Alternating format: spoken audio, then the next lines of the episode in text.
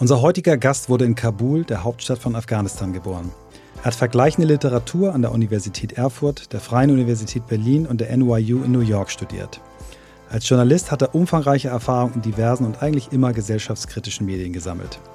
Der breiten Podcast-Community wurde er bekannt als Producer, Autor und Host der mehrteiligen Serie Cui Bono What the Fuck Happened to Ken Jebsen, einer preisgekrönten Gemeinschaftsproduktion von Studio Bummens, NDR, RBB und K2H.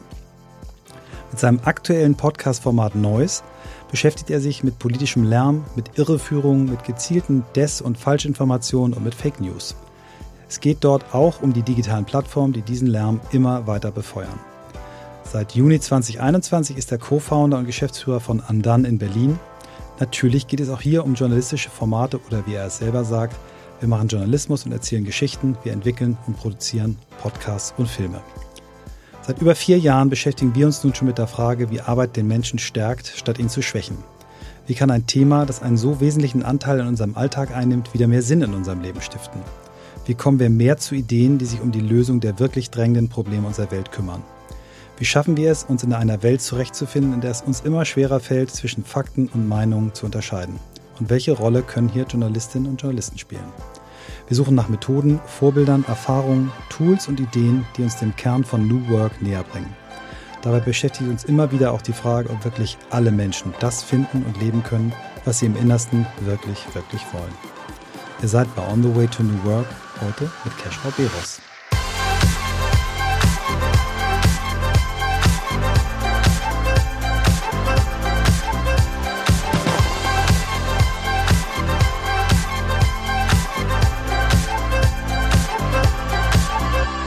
Hallo.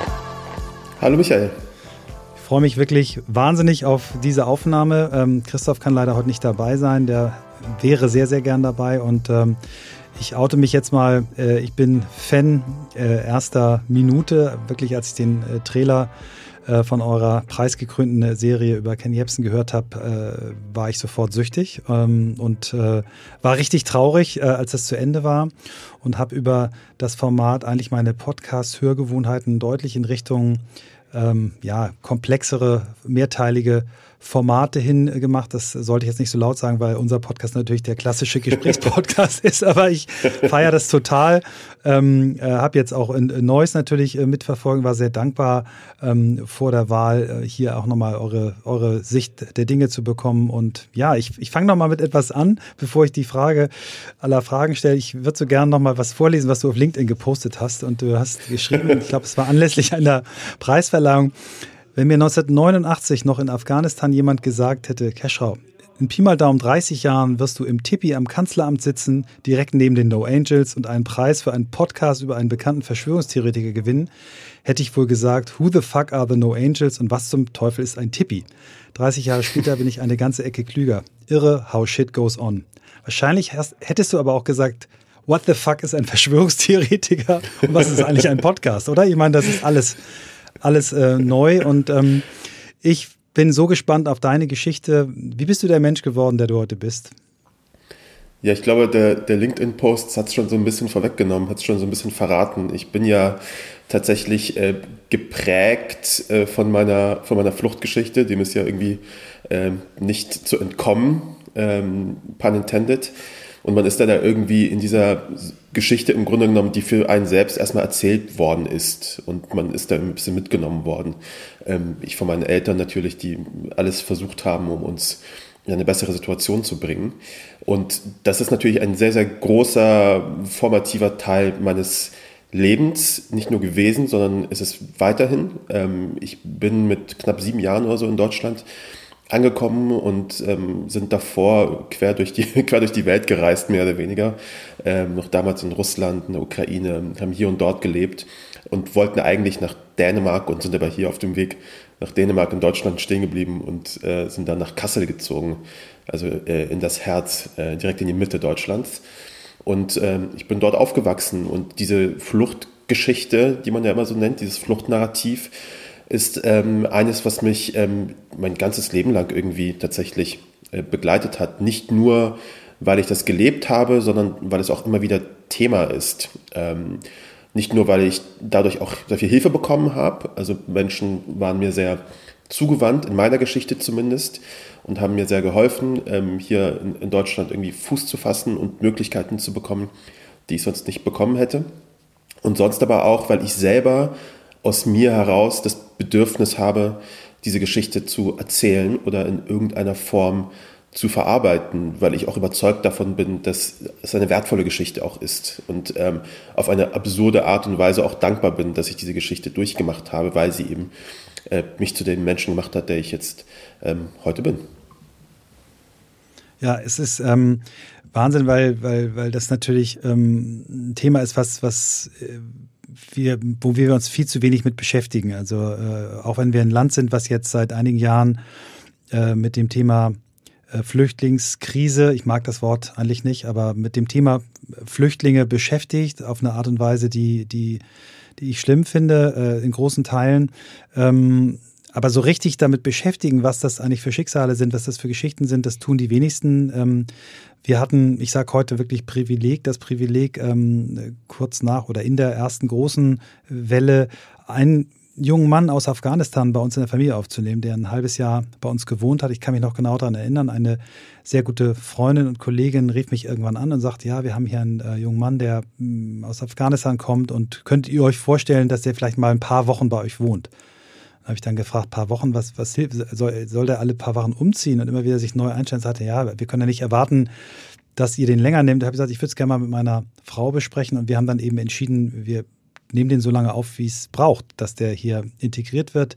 Da gab es bestimmte Gründe, warum der dann auch nochmal wieder in ein, ein Camp dann musste. Also ich habe das bis heute nicht verstanden, warum es so war, aber der hat eben dann den Sprung daraus geschafft, eine Ausbildung, die er jetzt abgeschlossen hat und äh, ist, ähm, ja, kam mit so gut wie überhaupt keinen Sprachkenntnissen, spricht heute fließend Deutsch und ist hier integriert. Und wir haben natürlich auch von ihm gehört, wie das ist mit seiner Familie, wie das Land funktioniert. Aber das ist etwas, was du ja eigentlich immer weg wegblendest, weil es immer nur darum geht, äh, sind es zu viele, äh, brauchen wir mehr, ähm, wie gehen wir damit um und es wird sich in meiner Welt also zu wenig damit beschäftigen. Und ich würde mich sehr freuen, wenn du mir ein bisschen was über ja über das Leben in Afghanistan, was du noch erinnerst, über das Leben in einem fremden Land äh, mit einer Geschichte, die dort angefangen hat, äh, mit Eltern, die dort ja komplett geprägt worden sind, was das mit dir gemacht hat und was das so eigentlich auch täglich für, für Herausforderungen waren, zumindest in den ersten Jahren, wenn du noch so ein bisschen in deine Seele blicken lässt. ich habe äh, gar nicht so viele Erinnerungen an Afghanistan tatsächlich, ähm, weil ich war da ja auch nur erstmal so die ersten zwei, drei Jahre, wo ich noch kein Bewusstsein entwickelt hatte äh, und noch nicht so wirklich ähm, die Dinge abgespeichert habe, die ich da gesehen habe. Ähm, ich war da zwei oder drei, als wir da rausgegangen sind und tatsächlich ähm, habe ich alle meine Erinnerungen über Afghanistan aus Erzählungen. Und das ist äh, für mich natürlich auch dahingehend eine, eine, spannende Art, sich irgendwie zu erinnern, weil ich im Grunde genommen in Geschichten meiner Eltern positioniert werde. Und äh, die dann sagen, erinnerst du dich, wir waren immer dort und dort und haben uns dies und das angeschaut. So diese äh, Buddha-Statuen von Bamiyan zum Beispiel, das ist so eine Geschichte, die mir immer wieder einfällt als sie damals noch nicht zerbombt wurden oder weggebombt wurden von den Taliban. Äh, mein Vater hat mir dann mal erzählt, dass wir da immer wieder da gewesen sind, ähm, früher, als ich noch ein Kind war und dass wir uns das angeschaut haben. Ich erinnere mich null daran.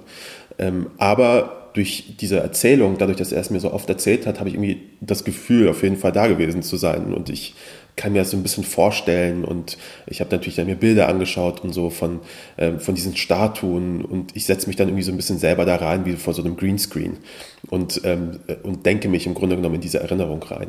Das ist so etwas, äh, was mich mit Afghanistan grundsätzlich verbindet, dass das so Bilder sind ähm, und keine Filme, also falls das irgendwie Sinn ergibt, also dass das mhm, so mhm. eher so Schnappschüsse sind, ähm, die unbeweglich sind, ähm, die keine, also die im Grunde genommen keinen Vorlauf haben und keinen Nachlauf haben. Ich stecke quasi in irgendeinem Bild fest und äh, weiß nicht, wie ich da hingekommen bin, ähm, weil das eben so Erinnerungsmomente sind und Stücke sind, die ich von meinen Eltern vermittelt bekommen habe. Und dann ist es natürlich so, dass je näher ich Deutschland gekommen bin, sage ich mal, und je älter ich quasi wurde, desto ähm, mehr erinnere ich mich so an, an gewisse Dinge. Aber selbst die Zeit dazwischen, also in Russland und Ukraine, ist für mich sehr vage. Auch da nur einzelne Bilder. Und bei mir fängt im Grunde genommen, da setzt meine Geschichte, die, die ich aktiv erinnere, tatsächlich erst in Deutschland an. Ähm, tatsächlich mit der, mit der Schule und den ersten, den ersten Gehversuchen in der Schule. Und ähm, ich erinnere mich an viele Freunde und die ersten Menschen, die ich da kennengelernt habe. Ich erinnere mich an bestimmte Arten und Weisen, wie ich mich verhalten habe, ähm, was ich so für ein Typ gewesen bin, da fängt es gerade erst an so und alles dazwischen ist so ein bisschen vage. Was mich aber, wie gesagt, was ich sehr schön finde irgendwie. Also ich mhm. bin da irgendwie hm. auf eine Art, weil ich ja auch Literaturwissenschaft studiert habe, hast du ja vorhin ja auch schon gesagt, ähm, ich bin da eher so ein Freund von so, äh, von so eher so zerdenkenden, äh, zerdenkenden Arten auf diese Dinge irgendwie zu schauen, ähm, weil die mich auch auf irgendeine Art und Weise auch erfüllen trotzdem. Mhm. Also ich finde das irgendwie ist eine erfüllende Vorstellung, dass meine Kindheitserinnerungen in Afghanistan primär aus den Augen meiner Eltern entstanden mhm. sind. Mhm. So für mich ein schöner Gedanke. So. Das ist spannend. Ähm, ich hab, wir hatten ähm, mal eine, eine Autorin bei uns äh, zu Gast, die, die äh, eher so im populären Bereich äh, Romane schreibt, also wahrscheinlich eine der erfolgreichsten in Deutschland, äh, Ildiko von Kürti. Und mhm. die hat beschrieben, wie sie eigentlich äh, ihr Talent für Sprache entdeckt hat, weil sie einen äh, blinden Vater hatte der mhm. nicht blind zur Welt gekommen ist, aber sie quasi nie gesehen hat und mit dem sie quasi nur äh, über Worte kommunizieren konnte. Und äh, sie erinnert sich selber, dass ihr, äh, ihr erster Satz, den sie gesprochen hat, Vorsicht Treppe war oder Vorsicht Stufe und dass sie ihm dann zum Beispiel bei einem äh, ihrem ersten gemeinsamen Flug ähm, erklären musste, wie Wolken von oben eigentlich aussehen. Ähm, und darüber, über diese, diese auch, glaube ich, sehr sehr innige Beziehung diese Worte und die Liebe zum Wort entdeckt hat. Und dann, wenn ich das jetzt bei dir höre, vergleichende Literaturwissenschaften wäre jetzt nicht das erste Studium, was mir ähm, bei deiner Biografie einfallen würde, die du als Kind erlebt hast. Aber jetzt, wenn du erzählst, dass eben deine Eltern dir sehr viel Geschichten erzählt haben und dass du da schon auch eine, eine gewisse Begeisterung bekommen hast, dann macht es wieder Sinn. Ist, ist das, würdest du es da auch hin, hinlenken oder wie, wie ist bei dir das äh, Interesse für Literatur entstanden? Ja, ich glaube, das ist, kommt so ein bisschen daher. Ich glaube, das ist so ein bisschen der Fluch von Menschen, die so Fluchtgeschichten haben, äh, Segen und Fluch, ähm, mhm. dass sie das Bedürfnis haben, das auf irgendeine Art und Weise zu erzählen. Und das machen viele auf, ihrer, auf ihre Wege und in ihren Berufen und lassen das irgendwie da einfließen. Und für mich war das relativ früh Literatur, weil ich eben auch in der Schule von, äh, von LehrerInnen dahingehend auch gefördert worden bin. So, also ich war auf einer Schule, wo man ähm, ein Unterrichtsfach hatte, das hieß freies Lernen. Und in diesem Unterrichtsfach war das so einmal in der Woche immer zwei Stunden, wo man machen konnte, was man wollte, so ein bisschen. Äh, sich beschäftigen konnte mit einem bestimmten Hobby oder, eine, oder einer bestimmten Sache. Und meine LehrerInnen haben mich immer dazu äh, im Grunde genommen, gepusht zu schreiben und ähm, haben gesagt, hier, schreib doch in der Zeit eine Kurzgeschichte. Und äh, da habe ich irgendwie angefangen, Kurzgeschichten zu schreiben. Und plötzlich war ich da drin in diesem Moment und fand das ganz faszinierend, dass man das machen kann und dass man irgendwie Sachen schreiben und erzählen kann. Plus, es ist auch so, dass, also meine Mutter zum Beispiel ist auch jemand, die so gerne Gedichte schreibt und so. Und ich glaube, das sind alles so kleine Aspekte, die man, die man mitnimmt. Und ich finde beispielsweise es auch bei uns interessant, weil wir Farsi sprechen und ähm, diese Sprache ist, sage ich mal, sehr bunt und kann sehr äh, kann sehr wild sein. Und wenn man versucht, das Farsi beispielsweise zu übersetzen ins Deutsche direkt, kommen da ganz faszinierende Sätze bei rum. Also wenn man das nicht kulturell übersetzt, sondern eins zu eins übersetzt. Und das fand ich irgendwie auch spannend, äh, zu sagen, wie kann man denn irgendwie dieses, dieses afghanische Denken, was man hat, und diese afghanische Art, Bilder zu zeichnen, äh, sprachliche Bilder zu zeichnen, übertragen ins Deutsche. Und das muss ja für eine Reibung eigentlich sorgen, für eine interessante Reibung. Und daher kam das auch dann so ein bisschen dieses Interesse dafür. Mhm. Und ähm, wie kam dann der Sprung sag mal, von der Kurzgeschichte äh, zum Journalismus? Wie, wie, wann hast du das erste Mal gemerkt, dass das für dich eine Berufsrichtung sein kann? Es hat sehr lange gedauert, tatsächlich. Also ich war, ähm, ich bin ja relativ kurz, seit äh, relativ kurzem erst Journalist in dem Sinne, also wo ich tatsächlich auch hauptsächlich dahin arbeite. Ich habe über die Jahre immer wieder journalistische Sachen gemacht einen Artikel geschrieben oder so. Und wenn ich mal gefragt wurde, das kam dann meistens, weil ich auf Facebook irgendwas geschrieben habe, äh, über Afghanistan und irgendein Redakteur hat es gelesen und meinte, kannst du nicht daraus einen Text äh, für Zeit Online schreiben oder so. Und dann habe ich das irgendwie gemacht. Aber tatsächlich, dieses journalistische Interesse kam relativ spät, weil ich viele Jahre ganz andere Sachen gemacht habe. Und ich habe erst, als ich in dieser anderen Arbeit, sage ich mal, mich so ein bisschen verfangen habe, äh, gemerkt, okay, ich muss mich irgendwie auf das besinnen, was ich wirklich will und was ich wirklich machen möchte. Und das ist erstmal primär dieses, das klingt immer so ein bisschen doof, aber dieses Geschichten erzählen. Weil ich habe, glaube ich, ich habe, glaube ich, das Gefühl oder von mir, ich glaube von mir zu wissen, dass ich ähm, gut Geschichten erzählen kann oder zumindest so Narrative irgendwie aufbauen kann und dass ich ein Gespür dafür habe, wie so eine gute Geschichte vielleicht klingen könnte. Und dann hatte ich irgendwie irgendwann diesen Wunsch, das einfach weiter auszubauen und das dann mit Journalistischem zu machen, weil äh, wir da natürlich auch die Möglichkeit haben, uns an irgendetwas festzuhalten. Also wo ich dann nicht komplett ähm, mich im Fiktiven irgendwie bewegen muss und immer wieder was Neues ausdenken muss, sondern ähm, die Realität ist auch schon spannend genug und äh, interessant genug und vor allem jetzt gerade ist sie wahnsinnig aufregend. Und ähm, deswegen kam ich dann überhaupt erst zum Journalismus tatsächlich. Mhm. mhm. Lass uns mal ruhig, ähm, also ich würde sehr gern nachher nochmal zum Thema äh, Heimat und Afghanistan zurückkommen. Ähm, lass uns mal bei diesem Magic Moment ähm, ankommen, äh, in der Corona-Krise einen Podcast, eine Geschichte zu erzählen, denn es ist letztendlich eine Geschichte, die ihr erzählt habt über einen Menschen, wie der sich in dieser Zeit entwickelt hat. Wie ist das entstanden, die Idee äh, über Ken Jebsen? Ähm, vielleicht musst du auch nochmal erklären, es gibt vielleicht einige HörerInnen, die die Geschichte nicht so gut kennen, also auch was ihn äh, kennzeichnet, aber wie ist die Idee entstanden? Das, ich meine, das ist ja ein unfassbares Timing. Ähm, die Preise, die ihr gewonnen habt, haben sicherlich in erster Linie was damit zu tun, dass ihr einen richtig, richtig geilen Podcast gemacht habt, aber ich glaube, Timing hat eine Rolle gespielt, auch was die Verbreitung angeht, weil sehr, sehr viele Menschen sich eben gefragt haben, zu diesem Zeitpunkt auch, wie, wie passiert sowas eigentlich? Vielleicht kannst du dir ja. die Geschichte nochmal für uns erzählen. The Story Behind the Story. The Story Behind the Story, ja. Also ich habe ich hab ja damals noch gearbeitet in einer Produktionsfirma, Berliner Produktionsfirma, die, hieß, ähm, die heißt K2H, die gibt es immer noch. Und ähm, ich war da im Grunde genommen als Podcast-Typ, so äh, Podcast-Development irgendwie gemacht. Die haben immer so ein bisschen scherzhaft gesagt, ich mache so äh, Head of Sound das ist völlig totaler Quatschtitel, aber das war so etwas, womit ich mich, womit ich mich beschäftigt habe. Und ich bin damals eingestiegen in diese Firma, als wir einen Podcast gemacht haben über Corona, ohne über Corona zu sprechen. Also, sondern über gesellschaftliche Auswirkungen von Corona. Das war noch mit Luis Klamroth.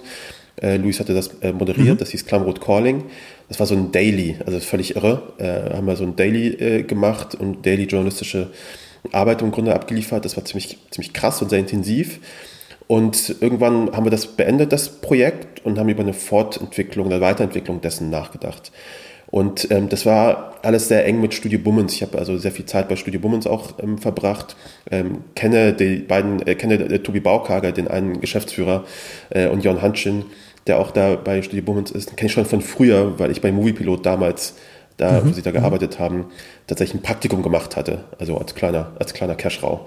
Und da haben wir uns gerade wieder gesehen, die kamen gerade frisch aus LA und ich habe angefangen mit Tobi äh, mich sehr intensiv über Podcasts auszutauschen und wir gemerkt haben, wir haben irgendwie dieselbe Sensibilitäten. Äh, wir hören dieselben Formate. Er ist auch so ein Fan von amerikanischen Formaten. Er ist ja dort im Grunde genommen, hat das ja miterlebt, diesen Podcast-Boom mit Serial und mhm, ähm, mhm. mit Pineapple Media und so, und The New York Times, mit The Daily. Und wir haben es irgendwie angefangen darüber zu unterhalten gesagt, okay, krass, wir sind auf einer selben Wellenlänge. Und als dann Clubroad Calling beendet war, ähm, war das gerade die Zeit, als so diese Hygienedemos und diese Querdenken-Demonstrationen so groß wurden und man hat sie überall gesehen und wir waren so, what the fuck, so, was passiert da? Wie ist aus Corona, aus dem Thema Corona plötzlich das Thema Verschwörungstheorien entstanden? Und Tobi hatte da auch schon auf diesen Demonstrationen, ist ihm dann dieser Ken Jebsen da aufgefallen, weil er ihn von früher noch kannte. Nicht persönlich, aber er kannte seine Radioshow äh, und äh, kannte äh, das, was er da machte und meinte so, okay, das war früher so ein krasser Typ, der hat so geiles Radio gemacht. What the fuck happened to Ken Jebsen? So, das war mhm. die Frage. Mhm. Äh, und so sind wir auf dieses Thema gekommen. So, ganz einfach. Wir haben den da irgendwie gesehen. Tobi hat dann das irgendwie dann so ein bisschen angestoßen und gesagt, okay, ist ein interessanter Typ, lass uns mal angucken, ob da was ist. So. Und dann haben wir angefangen, da irgendwie so ein Outline zu machen und da und sechs Episoden im Grunde genommen so auszudenken. Anhand der Biografie von Ken Jebsen haben dann unsere, die PartnerInnen angesprochen, NDR, RBB und dann waren wir plötzlich in dieser Viererkonstellation und haben diesen Podcast gemacht. Und äh, ich bin da so Stück für Stück da immer tiefer auch reingerutscht, parallel im Grunde genommen zu Ken Jebsen äh, Kaninchenbau, bin ich auch mehr so in dieses Podcasting reingerutscht. Ich habe das am Anfang erstmal nur mitentwickelt und habe diese Outline zum Beispiel mitgemacht und dann irgendwann bin ich plötzlich, okay, hieß plötzlich, okay, du bist der, äh, du bist der Autor und irgendwann wird es nicht auch hosten. Und so entstand das so ein bisschen relativ organisch, so dieses mhm. Ding. Genau, also so kam er dazu bin ein großer Fan auch deiner Stimme. Ich habe heute habe ich dir im Vorgespräch erzählt, als ich heute Morgen hier ins Studio gefahren bin, auch nochmal die, die letzte Folge von Noise, von eurem äh, nächsten Podcast-Format angehört. Hast du vorher schon mit der Stimme irgendwie was gemacht? War das oder war das auch für dich dann quasi, ja, nee, zum ersten Mal habe ich jetzt meine Stimme auch eingesetzt, äh, um, um Geld zu verdienen? äh, ich, also ich mu muss erst mal sagen, ich war in der Schule damals immer der Erste, der sich gemeldet hat, wenn es hieß, lies mal was vor. Ähm, und ich glaube, es hat irgendwie äh, dieses, dieses Drang, diesen, diesen Drang, irgendwie was vorzulesen und vorzutragen, hatte ich schon immer irgendwie.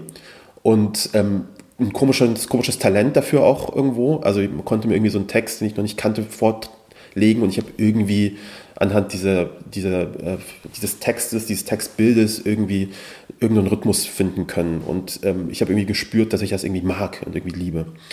Und ich habe vorher nie wirklich das professionell gemacht, sondern äh, jetzt peinliches Outing so. Ich habe früher war ich auf Poetry Slams viel unterwegs und habe so eigens selbstgeschriebene Texte im Grunde vorgetragen und ähm, wenn ich auch selber meine eigenen Texte schreibe, also seien es jetzt freie Texte, also so Kurzgeschichten oder Gedichte und so, die ich so auf Instagram manchmal veröffentliche, äh, dann sind das alles Texte, die ich ähm, mir vorlese. Also ich ähm, schreibe, indem ich ganz oft das einfach vorlese und immer mit viel Rhythmus und immer so mit so einem Beat im Kopf, äh, sehr musikalisch. Und ich habe im Grunde genommen das, was ich da über mir Jahre da so ein bisschen antrainiert habe, habe ich dann hier drauf auch angewendet. Also als ich dann angefangen habe, diese Skripte zu schreiben, ähm, habe ich auch in die Skripte dann immer so Beats reingeschrieben und Pausen und Punkt, Krass. Punkt, Punkt und wie man das mhm. vorliest und so. Und das immer hunderte von Male, also bis ich das Gefühl hatte, das float so ein bisschen. Genau, und das war irgendwie tatsächlich, dieser Podcast war das erste Mal, dass ich das überhaupt so gemacht habe, also dass man es aufgenommen hat. Und, ähm, mhm. und ich bin sehr froh, dass das, dass das funktioniert hat. Aber ja. Gleich geht's weiter mit On the Way to New Work und hier kommt ein New Work Produkt für den Finanzbereich. Es geht um Moss. Moss ist eine Plattform, mit der Unternehmen Finanzen, also den Finanzbereich, vor allem fit machen für alles, was man bei New Work braucht. Was heißt das genau? Denkt einfach mal dran, wie viel Selbstverantwortung soll ins Team gehen. Eigene Entscheidungen haben wir bei Blackboard uns auch dass die Crew selbst entscheidet, wie viel brauche ich, was brauche ich, wie möchte ich arbeiten. Und gerade die letzten zwei Jahre haben gezeigt, dass mit sehr viel Selbstverständlichkeit remote gearbeitet wird. Nur die Finanzabteilungen sind häufig noch extrem an Zettel gebunden. Und deswegen immer wieder täglicher Gang ins Büro, kennen wir auch, haben wir auch versucht jetzt alles zu digitalisieren und das macht Moss für euch. Moss digitalisiert sämtliche Prozesse des Finanzteams, damit alle ortsunabhängig zusammenarbeiten können. Vor allem bekommt ihr auch beliebig viele Firmenkreditkarten für das ganze Team. Jeder bezahlt das, was er oder sie für gute Resultate braucht, im Rahmen des Budgets. Wie gesagt, das ist eine gute Sache. Wir machen das auch, noch nicht mit Moss, da kann ich noch nichts eigenes zu sagen, aber das, was Moss hier tut, da kann ich sagen, gute Sache, erhöht die Eigenverantwortung, fördert aber auch die Kultur des Vertrauens. Das definitiv. Ihr bekommt die ersten zwei Monate Moss kostenlos mit dem Gutscheincode NEW. Und ihr geht einfach auf getmoss.com slash new. Da bekommt ihr alle Infos und äh, ja, habt damit New Work in der Finanzabteilung. Und jetzt viel Spaß mit dem Rest von On the Way to New Work. Bevor wir gleich natürlich auf den Inhalt kommen, weil das ist äh, noch wichtiger, aber da es ja auch um, um Arbeit generell geht, vielleicht hast du Lust nochmal zu erzählen, wie aufwendig das eigentlich ist, ähm, eine Produktion auf dem Level abzuliefern. Ne? Du hast Head of Sound dich vorhin genannt und das äh, verstehe ich jetzt, warum sie dich so genannt haben, weil da stimmt für mich jedes Geräusch, jeder, jedes, jedes musikalische Einschub, ähm, das, was du gerade beschrieben hast, dass du quasi Beats dir überlegt hast fürs Sprechen, das äh, habe ich natürlich nicht rausgehört, aber jetzt verstehe ich auch, warum ich so in diesen Bann da gekommen bin. Und ähm, ich, ich kenne, ich bereite mich natürlich auch vor, ich ähm, lese ganz viel, ich äh, aber ich setze mich ins Studio und rede eine Stunde mit jemand. Das ist das völlig anderes als eine Produktion wie die eure äh, zu machen. Wie viele Menschen machen da mit? Wie lange hat das alles gedauert mit Vorlauf? Was, da, was steckt da für ein Aufwand darunter und wie habt ihr euch organisiert? Ja, es ist, eine, es ist ein Riesenaufwand, das kannst du dir wahrscheinlich vorstellen. Wenn man sich auch immer noch dran bleibt und die Credits hört, ich habe auch da viel von Leuten gehört, so, wie lange wollt ihr eigentlich die Credits noch machen? Aber äh, ging ja nicht anders, weil so Bin viele Leute dran involviert waren. Ja. Ja, es ist eine, es ist eine wahnsinnige Teamarbeit, äh, Teamarbeit gewesen. Deswegen, ich muss quasi das Lob jetzt mal so ein bisschen verbreit, äh, verteilen. Ähm, Sounddesign ist so einer der wichtigsten, wichtigsten Aspekte der Arbeit gewesen oder der wichtigste Aspekt. Ähm, und eines der Punkte, über das Tobi und ich uns auch vorher sehr viel unterhalten haben, weil wir gemerkt haben, das ist eigentlich der Knackpunkt, ähm, gutes Sounddesign. Das heißt nicht irgendwie überall Hintergrundmusik legen und Sounds abspielen, sondern auch die Art, wie man mit Clips arbeitet, die Art, wie man die Moderation spricht, die Art, wie man Fade-Ins und Fade-Outs macht und so weiter und so fort.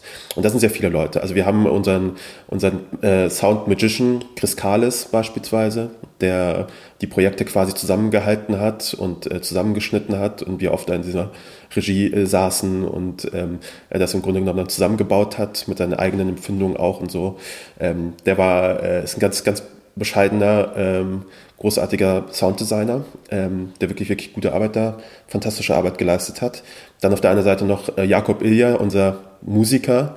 Ähm, mit, wir haben mit dem einen sehr, sehr aufwendigen Prozess ähm, gestartet, um gute Musik für den Podcast zu machen. Wir wussten von Anfang an, wir wollen Original Sounds haben, wir wollen Original Music haben und nichts aus der Dose, äh, sondern Musik, die zum Inhalt passt. Und äh, Jakob ist so einer, der das ganz fantastisch macht, also der irgendwie ähm, Inhalt, also der auch inhaltlich mit dabei ist. Also der kriegt nicht einfach irgendwie so ein, äh, unsere Moderation und sagt, mach mal ein bisschen Musik dazu, sondern er hört sich das an, gibt auch Feedback dahingehend und fragt sich, wie kann er mit seiner Musik das unterstützen und wann ist seine Musik schädlich. Also er ist auch jemand, der auch seine Musik dann zum Beispiel zurücknimmt, wenn er sagt, Moment mal, aber euer Ton ist doch schon gut genug. Äh, das ist doch eine super spannende Geschichte, die du gerade erzählst. Wir brauchen keine Musik dort. Also fast wie also Filmmusik, ne? Also fast wie ein Filmmusik. Das ist Filmmusik. Mhm, mh. Also es ist absolute, absolute Filmmusik in der Art und Weise, wie wir da gearbeitet haben.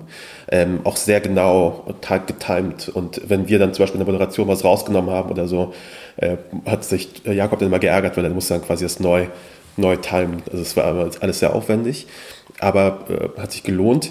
Und dann hatten wir noch ähm, drei Producerinnen von Studio Bummens, Kate Kubel, Sarah Oma, Sabine Schmidt, ähm, die ein ganz wichtiger Teil davon gewesen sind, weil sie nicht nur immer auch die Skripte gelesen und kommentiert haben, sondern auch mit dafür verantwortlich waren, die richtigen Töne zu finden. Also dass wir, ich habe ins Skript auch einfach geschrieben, auch einfach Sachen reingeschrieben, sagt hier, das muss, wir brauchen einen Ton, wo wir so etwas Ähnliches hören. Und dann äh, war das ein bisschen so die Aufgabe der Producerinnen, da auch äh, Sachen zu finden. Und ähm, das hat man jetzt ja quasi buchstäblich rausgehört, was sie da gefunden haben.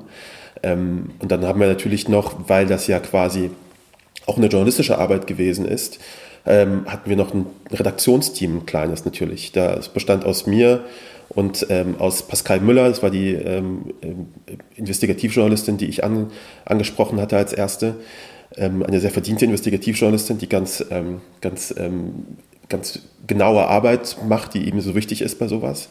Und da ist dann noch natürlich Sören Musial, das ist ein sehr guter Freund von mir, den ich noch aus der Uni-Zeit kenne. Und Sören Musial ist Radikalisierungsforscher und äh, eines der klügsten Köpfe, die ich jetzt so kenne, weil den kannst du so ein Foto schicken von irgendeiner Demo und der sucht dir die drei Köpfe raus, die Rechtsradikale sind zum Beispiel. Also, also der kennt, er kennt wirklich alle. Das ist so eine, so eine wandernde Enzyklopädie. Auf den kann man sich da verlassen bei sowas. Und ähm, da wir, wir drei waren so quasi das Redaktionsteam.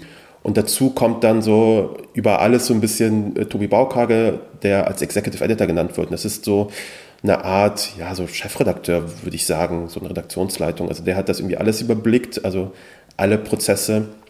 Und der hat, äh, mit dem habe ich am engsten zusammengearbeitet. Also wir haben wirklich fast täglich telefoniert, hat unseren Daily Check-ins gehabt, hat mir Feedback gegeben, sehr ausführlich immer zu den, zu den Skripten. Da ist er wirklich sehr, sehr gut darin, wirklich, aber wirklich gutes Feedback zu geben.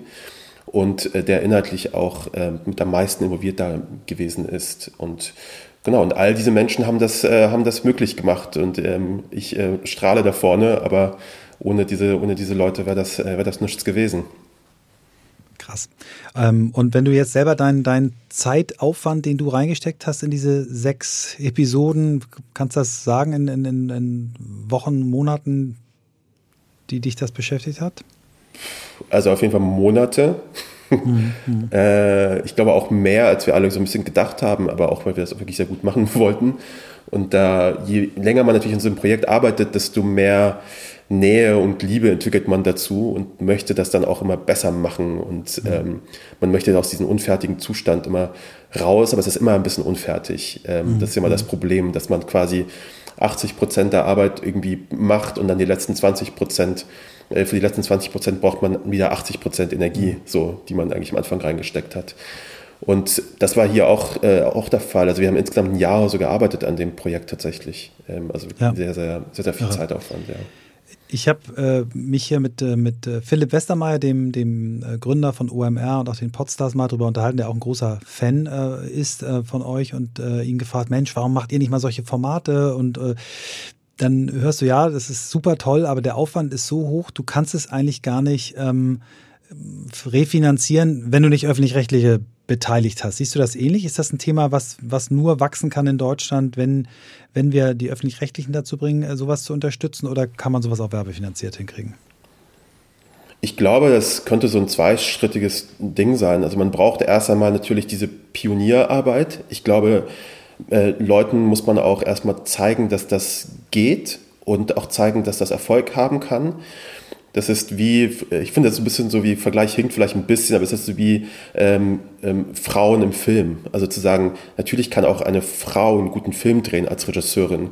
Und in Hollywood ist es ja lang, ganz lange so gewesen, dass äh, Männer die ganzen Blockbuster gemacht haben, äh, weil sie gedacht haben, ja, funktioniert ja, also so, so muss man es halt machen. Und dann kommt da plötzlich eine Frau und macht einen Blockbuster und denkt, ah, okay, das geht auch ach ja, das ist ja interessant. Und dann irgendwie Filme von, einem, von einer schwarzen Regisseurin sagt, ah, okay, das kann auch Erfolg haben. Und von einem schwarzen Regisseur, ach, auch Millionen Dollar Einnahmen. So, ne? Ich glaube, das ist so ein bisschen so, diese Arbeit muss gemacht werden. Und ich glaube, die Öffentlich-Rechtlichen sind da ganz, ähm, ganz instrumentell, weil sie halt diese, natürlich diese Rahmenbedingungen schaffen können sowas zu ermöglichen und auch äh, in dieser kollaborativen Form auch ermöglichen. Also ich glaube, das ist auch eine sehr ungewöhnliche Konstellation gewesen bei uns ja auch, dass wir gesagt haben, wir haben die öffentlich-rechtlichen an Bord, äh, aber auch Studio Bummens und K2H, also zwei private Unternehmen. Und es ist eine Co-Produktion, auch nach außen hin. Also es ist nicht eine vom NDR in Auftrag gegebenes Produkt gewesen oder ein vom RBB in Auftrag gegebenes, sondern es ist eine Co-Produktion. Die sind als Partner vorne mit drauf.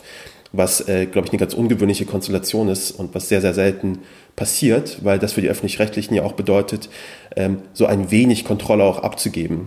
Ähm, mhm. Also zu mhm. sagen, es ist nicht das allerletzte Wort, liegt nicht bei den öffentlich-rechtlichen. So.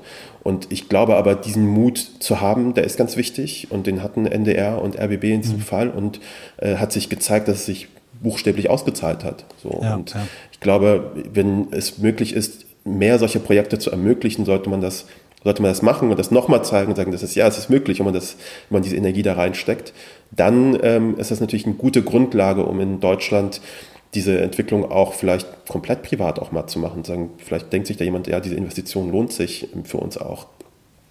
Ja, spannend, sehr, sehr spannend. Ähm, lass uns mal den Schritt jetzt vom äh, äh, Podcast-Producer hin zum äh, Host dieser Folge machen und zu den Inhalten. Ähm, äh, Verschwörungstheorie ist ein Thema, was in den letzten Jahren ein, ein glaube ich, ein Weg ins allgemeine Bewusstsein genommen hat, der, der irre ist. Also ich, wenn ich mich so vor 10, 15, 20 Jahren, dann war das wirklich was, wo du auf was du mal gestoßen bist, aber es war so wirklich so ein, so ein super Nischen-Nischenthema. Heute gehen ja die Risse durch Familien und äh, Menschen, von denen man ein ganz, ganz hohes Ansehen hat, ein ganz tolles Bild hat, äh, langjährige Freunde, ähm, vertreten Theorien, die Verschwörungstheorien sind. Und das, äh, ich habe das auch mal in irgendeiner Folge äh, von dir gehört, ähm, da warst du irgendwo zu Gast, auch darüber gesprochen hast.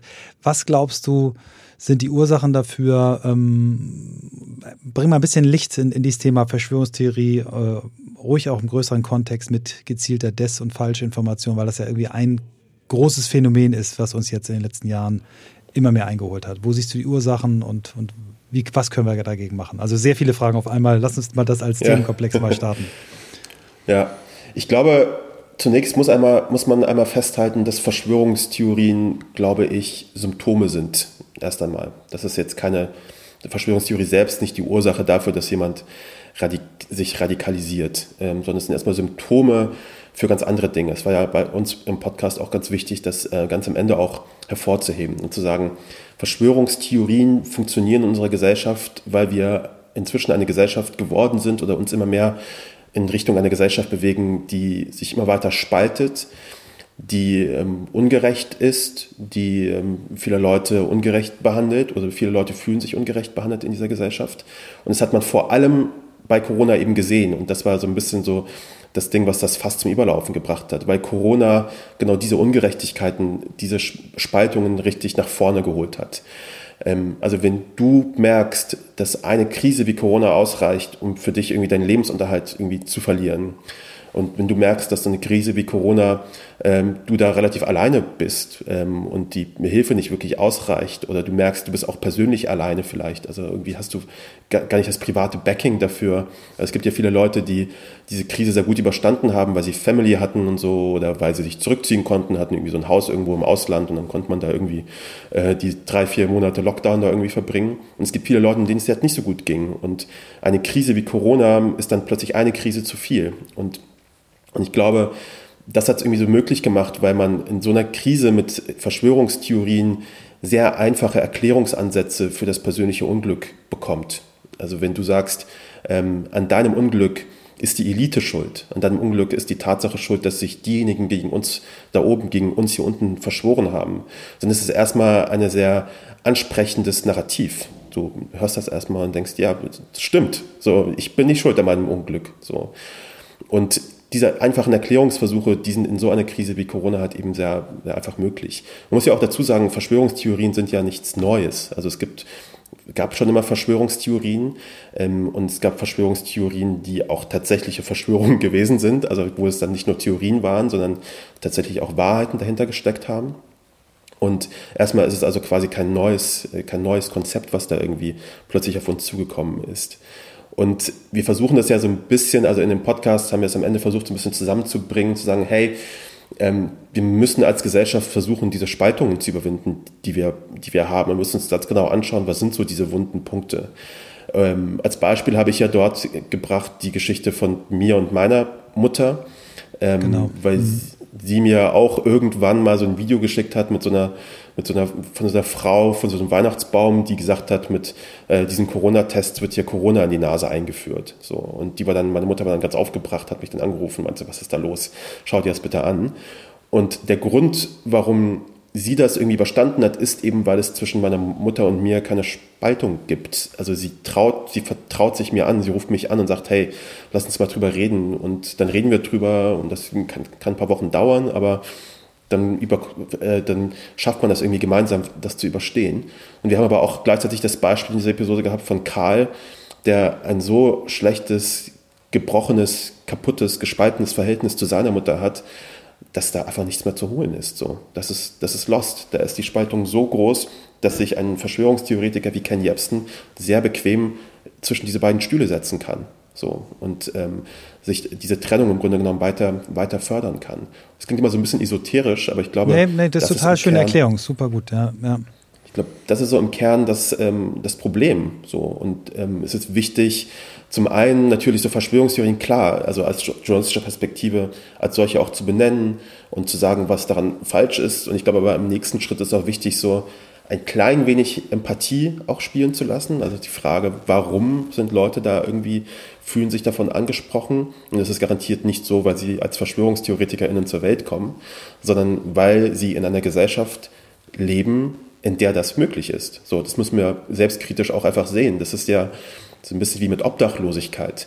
Ähm, wenn jemand Obdachlose sieht und sie irgendwie sagt, so, das sind so Leute, die sind selber an ihrem, an ihrem Elend schuld, warum kommen sie nicht von der Straße weg? Ist natürlich eine wahnsinnig unempathische Art, darüber nachzudenken, ähm, warum es überhaupt möglich ist, dass wir in unserer Gesellschaft Leute haben, die auf der Straße leben müssen.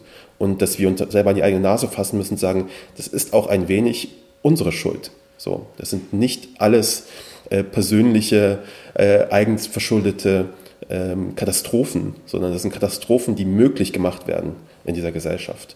Und hm. das ist, glaube ich, dieser selbstkritische Blick, den wir, den wir leisten müssen. Ja, ähm, ihr habt in eurem, vielen, vielen Dank, das ist eine super schöne Einordnung nochmal. Ihr habt in eurem äh, neuen Format Neues ähm, ja euch vorgenommen, das in einem größeren Zusammenhang auch zu sehen, ne? zu sagen, okay, wie nutzen ähm, Menschen, bestimmte Menschen diese, diese Empfänglichkeit, diese auch diese große Unzufriedenheit, diese große Ungerechtigkeit, um, um gezielt ähm, Meinung zu machen. Im Umfeld von Wahlen, in anderen Themen. Ähm, vielleicht gehen wir mal den Schritt weiter ähm, und machen es mal aktuell an der, an der Bundestagswahl, die ja nun schon wieder ein Stück hinter uns liegt. Was habt ihr da beobachtet? Was habt ihr gesehen? Wir haben natürlich da beobachtet, dass bei so einer Bundestagswahl es natürlich wahnsinnig viele AkteurInnen gibt, die da eine Möglichkeit sehen der Einflussnahme. Und diese Möglichkeit der Einflussnahme unter anderem auch sehen, weil sie sehen, dass diese Gesellschaft so gespalten ist. Also zu sagen, da sind, besteht offenbar eine Uneinigkeit darüber, ähm, was da gerade los ist. Da sind viele Leute auf der Straße, die demonstrieren gegen die Corona-Maßnahmen. Da besteht ein allgemeines, zumindest das Gefühl, äh, ein allgemeines ähm, Gefühl dafür, dass die Regierung da so ein bisschen komisch handelt und so, in Anführungszeichen. Und es sind ganz viele AkteurInnen, die da Möglichkeit sehen, mit Desinformation und mit Fake News gezielte Einflussnahme auszuüben. Das haben wir ja auch bei Kuibone auch schon angesprochen, mit Russland beispielsweise ähm, russische AkteurInnen, ähm, RT Deutsch beispielsweise hier, der, der, der russische Staatssender, der hier in Deutschland auch agiert, der seit Jahren versucht, so eine Fernsehlizenz zu bekommen, die sie noch nicht bekommen haben, ähm, wo sie mit gezielter Desinformation und mit gezielten Fake News versuchen, ähm, Einfluss äh, auszuüben auf, auf Leute. Und das natürlich auch für so eine internationale Akteurin natürlich Sinn ergibt, weil das so, ein, so, eine ganz einfache Angriffsfläche auch ist. Die müssen ja gar nicht so wahnsinnig viel machen, ehrlich gesagt, ähm, weil wir diese Uneinigkeit unter uns schon haben. Also die müssten sich ja einfach nur in diese ähm, Corona- oder Anti-Corona-Maßnahmen, Demonstrationen oder Geisteshaltung einfach mit einordnen. Und diese Einflussnahme oder diese Möglichkeit der Einflussnahme ist ist easy möglich. Und diese Möglichung ist äh, etwas, was wir bei Noise versuchen anzusprechen. Ähm, und da gibt es ganz viele verschiedene Akteure, wie beispielsweise, wir haben eine Episode gemacht zu TikTok. Ähm, mhm. Man sieht das erstmal so nicht und denkt, das ist ja erstmal so eine Fun-Plattform. Da sind die ganzen jungen Leute, die man so nicht versteht und die machen da so, äh, so, so, coole, lustige so coole Tänze Memes und, und mhm. lustige Tänze und das ist ja alles so Fun and Games. Ähm, und dann guckst du dir das genauer an und denkst, okay, aber TikTok ist einer der Orte, wo Desinformation zur Impfung mit am krassesten grassiert. Und das merken, sehen wir erstmal so nicht, aber ähm, bei TikTok ist das so einer der Orte, wo genau das passiert, wo Einflussnahme versucht irgendwie, wo Einflussnahme ausgeübt wird auch. Und das in einer Plattform, die für eine sehr junge Zielgruppe auch geschaffen ist, äh, also die auch leichter irgendwie zu beeindrucken ist mit solchen, äh, mit solchen Geschichten. Und das ist natürlich gefährlich. Und unser Punkt ist natürlich zu sagen, hm, äh, eine Gesellschaft, in der Fake News und Desinformation leicht möglich ist, ist eine Gesellschaft, in der naja, Demokratie auch leicht in Frage gestellt werden kann, weil das eben einer der Säulen der Demokratie eben ist, dass wir eine freie Presse haben beispielsweise. Und äh, wenn das immer wieder in Frage gestellt wird und es irgendwie sind alles so Marionetten und alles sind Puppen, da ist irgendwie nichts echt, dann ist das einer der Säulen, die dann anfängt zu wackeln. Und das ist im Endeffekt, wenn man es möglichst, möglichst groß denken möchte, ähm, eine gefährliche Situation ähm, für eine Demokratie. Und das haben wir in den USA beispielsweise gesehen, wo dann das Herz der Demokratie ist, der US-Kongress, äh, angegriffen worden ist von Leuten, die überzeugt davon waren oder überzeugt davon sind weiterhin, dass ihre, die Wahl ihnen gestohlen worden ist. Und diese Überzeugung haben sie nicht einfach so, sondern weil Fake News und Desinformation sie eben dahin dazu gebracht haben. Und diese Fake News und Desinformation in den USA geht inzwischen ja auch von, von offiziellen äh, AmtsträgerInnen aus, äh, von US-Abgeordneten, von Kongressabgeordneten, die diese Geschichten erzählen. Und da sieht man, wohin das führen kann. So, und ähm, das ist so ein bisschen das Maximum ähm, dessen. Und äh, wir beobachten diese leichten Tendenzen auch eben in Deutschland. Und ich glaube, wenn wir früh genug das sehen und äh, früh genug eingreifen, können wir das so ein bisschen steuern. Aber das ist halt eben so, dass äh, die Frage, was macht man da? Und noch gibt es keine guten Antworten darauf. Hm. Ähm, ich finde es spannend, ähm, denn wenn wir jetzt noch angucken, die, die Diskussion um die Rolle der, der großen Plattformen, ähm, lass uns da ruhig mal ein bisschen bleiben bei, bei äh, TikTok. Als ich, hatte das äh, von dir in der Folge auch schon gehört. Ähm, das war mir nicht bewusst. Äh, ich habe es auch eher so als spielerisch wahrgenommen. Ne? Man denkt immer so, ja, TikTok und Pinterest, das sind so die Plattformen, da, einmal geht es nur um, um schöne Dinge, die man sich so äh, angucken möchte. Und bei TikTok geht es irgendwie darum, dass die Kinder ihre Kreativität da rauslassen.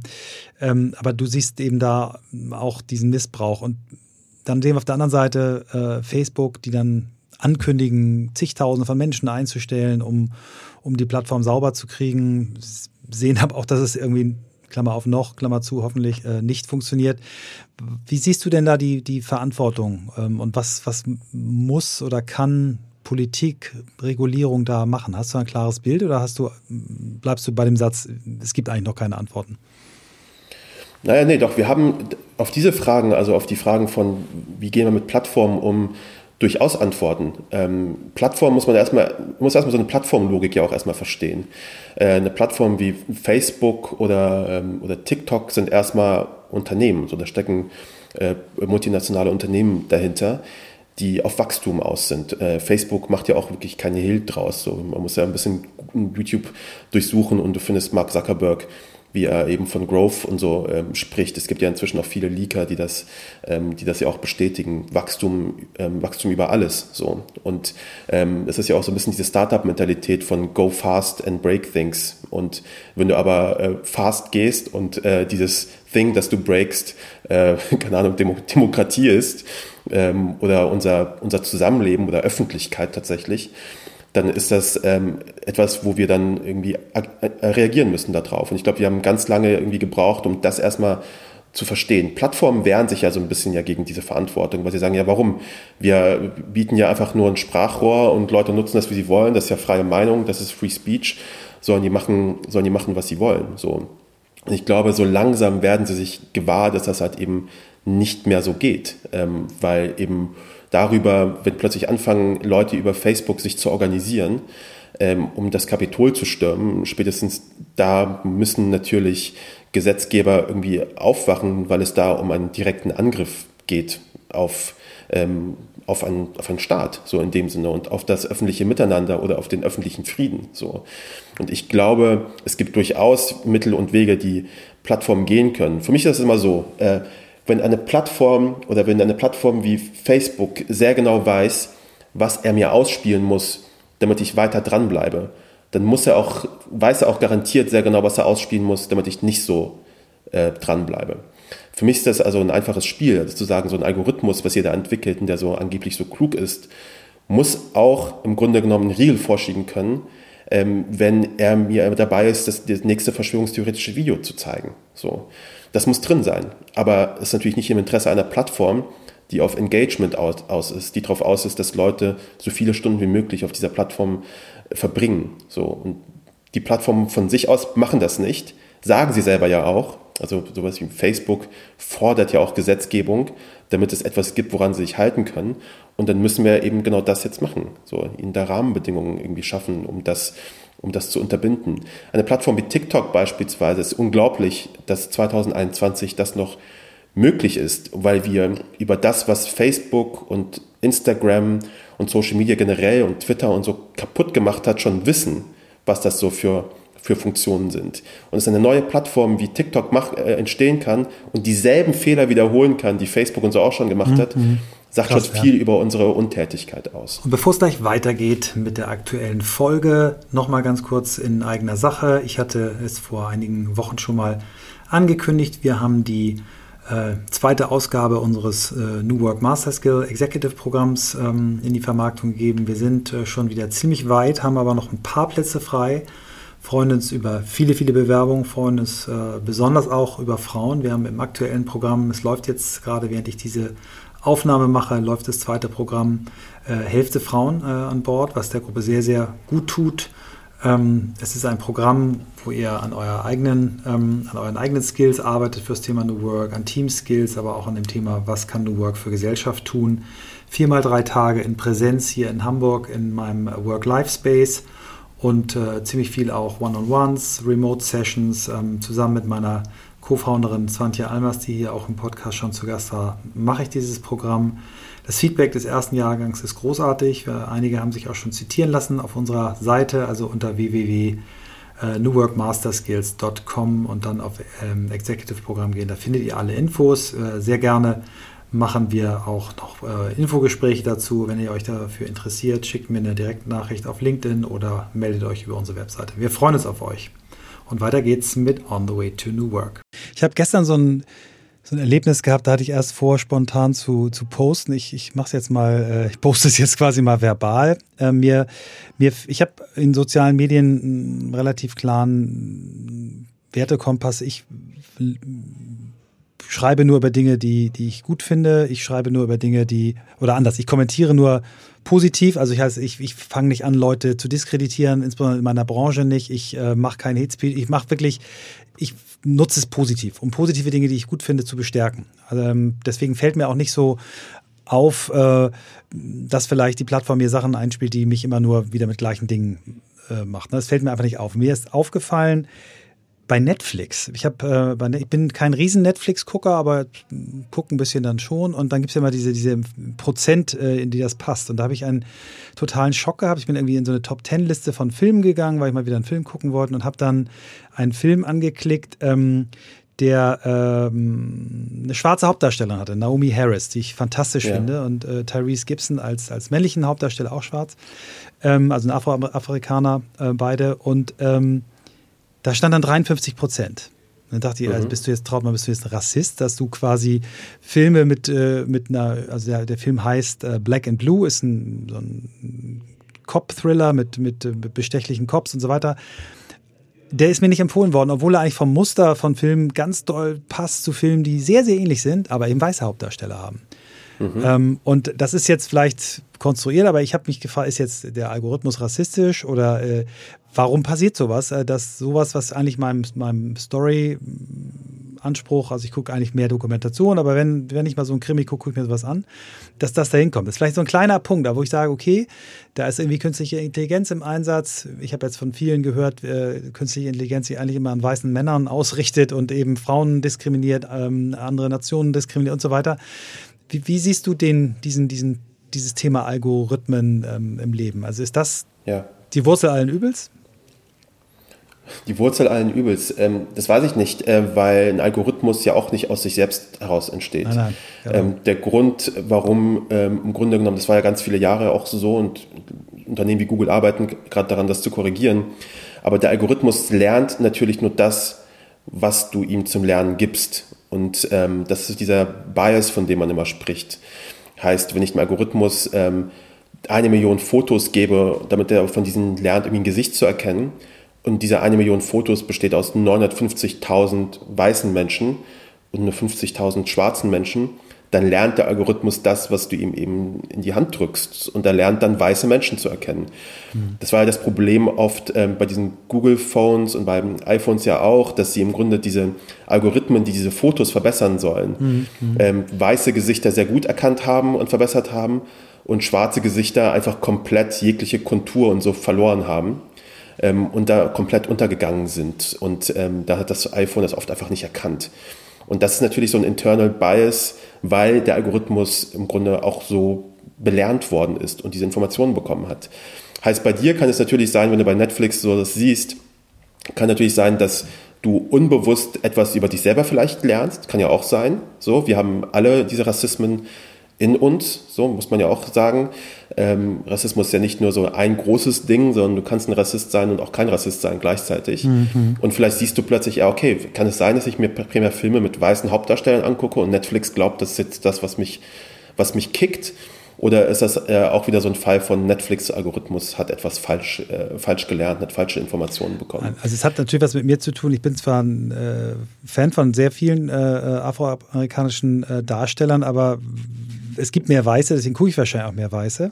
Aber dass das dann eben zu so einer, also wo die Story absolut passt zu ganz, ganz vielen anderen, ich da so derartig niedrig gewertet bin. Das hat natürlich, äh, ich, ich versuche jetzt einfach bewusst jetzt mein, mein Guckverhalten auch nochmal zu ändern, um zu gucken, wie, wie dreht sich so ein Empfehlungsrhythmus. Ich finde es einfach auch spannend zu sehen, wie die Technologie da eingesetzt wird. Also ich mache wieder Netflix ja, ich glaube, noch mir, aber ähm, äh, ich fand es einfach, ich, ich saß dann, war einfach nur geschockt erstmal, ja. Ich glaube, ähm, beim, äh, beim Algorithmus gilt am Ende des Tages, was überall in allen anderen Berufen auch so ein bisschen gilt, dass bei der Erschaffung, bei der Kreation von Algorithmen eben Leute dabei sein müssen, dabei sitzen müssen, die auch diese diversen Hintergründe Hintergründe haben. Also wenn jetzt nur zehn weiße Programmierer da sitzen und einen Algorithmus bauen, dann wird er diesen Bias haben. Auf der anderen Seite muss man auch dazu sagen, dass äh, Algorithmen inzwischen auch tatsächlich auf eine Art und Weise arbeiten, wie bei TikTok beispielsweise, wo wir das Gefühl haben, äh, warum kennt er mich so gut? Das ist ganz schön mhm. gruselig. Ja. Äh, warum zeigt er mir genau, warum bin ich jetzt plötzlich 20 Minuten in diesem Loch drinne? Und das liegt halt eben daran, ähm, dass wir auch erkennen müssen, dass Plattformen wie TikTok und Netflix auch ganz andere Dinge ähm, sehen, die du nicht siehst mhm, oder mhm, du, du, nicht das Gefühl hast, dass du es erkennst. Wenn du als Nutzer zum Beispiel glaubst, ja, Netflix-Algorithmus hängt doch bestimmt nur davon ab, ähm, welche Filme ich angucke, dann ist das Quatsch. Sondern der mhm. Netflix-Algorithmus äh, lernt auch beispielsweise, wie schnell scrollst du an einem Bild vorbei. Bleibst du bei irgendeinem hängen eine Sekunde und guckst dir an, was das ist. Welches Bild hat dich angesprochen? Ähm, du siehst ja auch oft, wenn du zum Beispiel einen Film mit einem Filmplakat siehst bei Netflix und es kreuzt vorbei und beim nächsten Vorbeiscrollen ist da plötzlich ein anderes Bild, was er dir mhm. anzeigt. Mhm. Das ist so dieses A-B-Testing, was ja, Netflix ja. ja auch die ganze Zeit macht. Und da ist natürlich so dieses Verhalten, dieses Meta-Verhalten, das, was ähm, Shoshana Zuboff Surplus Data genannt hat. Also diese, diese Daten, die du unwissentlich Plattformen zur Verfügung stellst, wo du dein, deine Zustimmung gar nicht gegeben hast.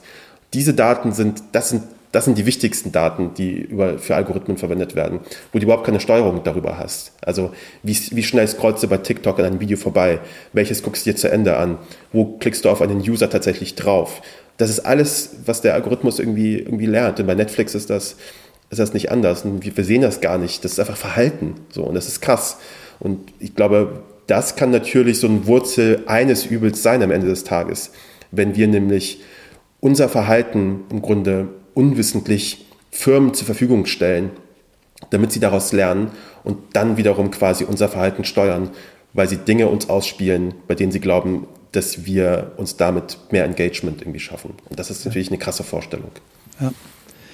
Ja, danke für die Einschätzung. Ähm, bevor wir so auf die Zielgerade kommen, würde ich gerne nochmal ähm, mit dir über dein, deine, deine neue Rolle als, als Unternehmer, du hast eine Firma gegründet, äh, Andan.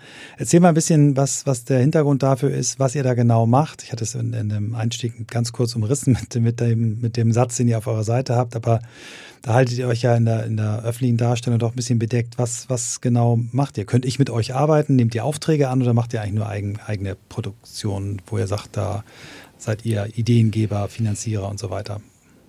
Ja, nee, wir arbeiten tatsächlich mit, mit Leuten zusammen also, ähm, und sind da offen für, für Gespräche und Ideen und Austausch und Kollaboration. Ähm, wir sind ähm, als Andan, ich habe das mit meinem äh, besten Freund Patrick Stegmann gegründet, ähm, den kann ich auch äh, genauso lange wie Sören.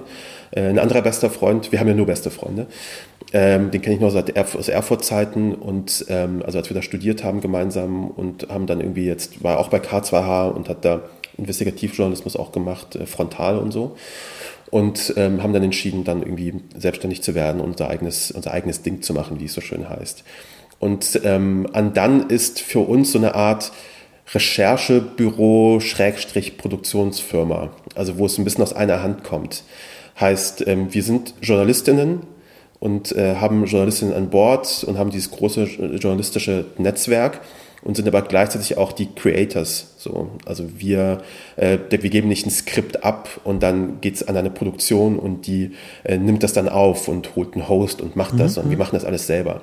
Das ist so ein bisschen so dieses, dieser New York Times Moment von, würde man sagen, das ist so ein bisschen so The Daily als, ja, als, als Format, als, mhm. als Idee übertragen, weil äh, beim Daily hörst du nur Leute, die selber diese Produkte auch gemacht mhm. haben, die Recherchen gemacht mhm. haben und die da dabei gewesen sind. Das sind nicht irgendwelche professionellen Sprecher. Ja. Und das ist so ein bisschen bei uns auch so, dass wir so ein Recherchebüro sind, wir unsere eigenen Geschichten machen auch und recherchieren und die Mittel und Wege haben, eigene Leute irgendwie an Bord zu holen, wie bei Neues auch, Kollaborationen zu machen und dann das auch selber zu produzieren, weil wir auch so ein Gefühl dafür haben, wie so eine gute Produktion ähm, aussehen kann und klingen kann. Das ist so ein bisschen unsere, cool. unsere, unsere Haltung. Und wir halten uns noch bedeckt, weil wir einfach noch gerade dran arbeiten an der, an der Website. Da steht noch, nicht, steht noch nicht viel drin. Ja. Okay.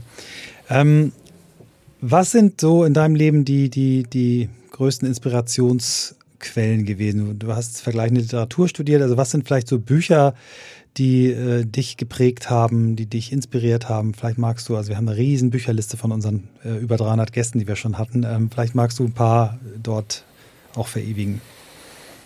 Bücher, ja, also ich, äh, genau, ich lese wahnsinnig viel. Ähm, schon, schon immer. Ähm, ich habe früher sehr viel Mickey Mouse Magazine gelesen. Sehr cool. Äh, Gibt es da ein, eine, eine, eine Lieblingsausgabe, dann würden wir die auch auf unsere Bücherliste packen. Äh, immer, wenn, immer wenn so ein Detektivset dabei gewesen ist. Okay, super. Äh, Mickey Mouse gab es ja immer so diese Extras und dann gab es immer so genau. Detektiv, Detektivkram. Äh, früher habe ich das immer sehr viel gelesen, lustige Taschenbücher und so. Mein Vater musste das von überall her holen, sonst äh, wäre ich durchgedreht. Ähm, und dann habe ich mich natürlich dann weiterentwickelt und habe dann angefangen, äh, richtige Bücher in die Hand zu nehmen.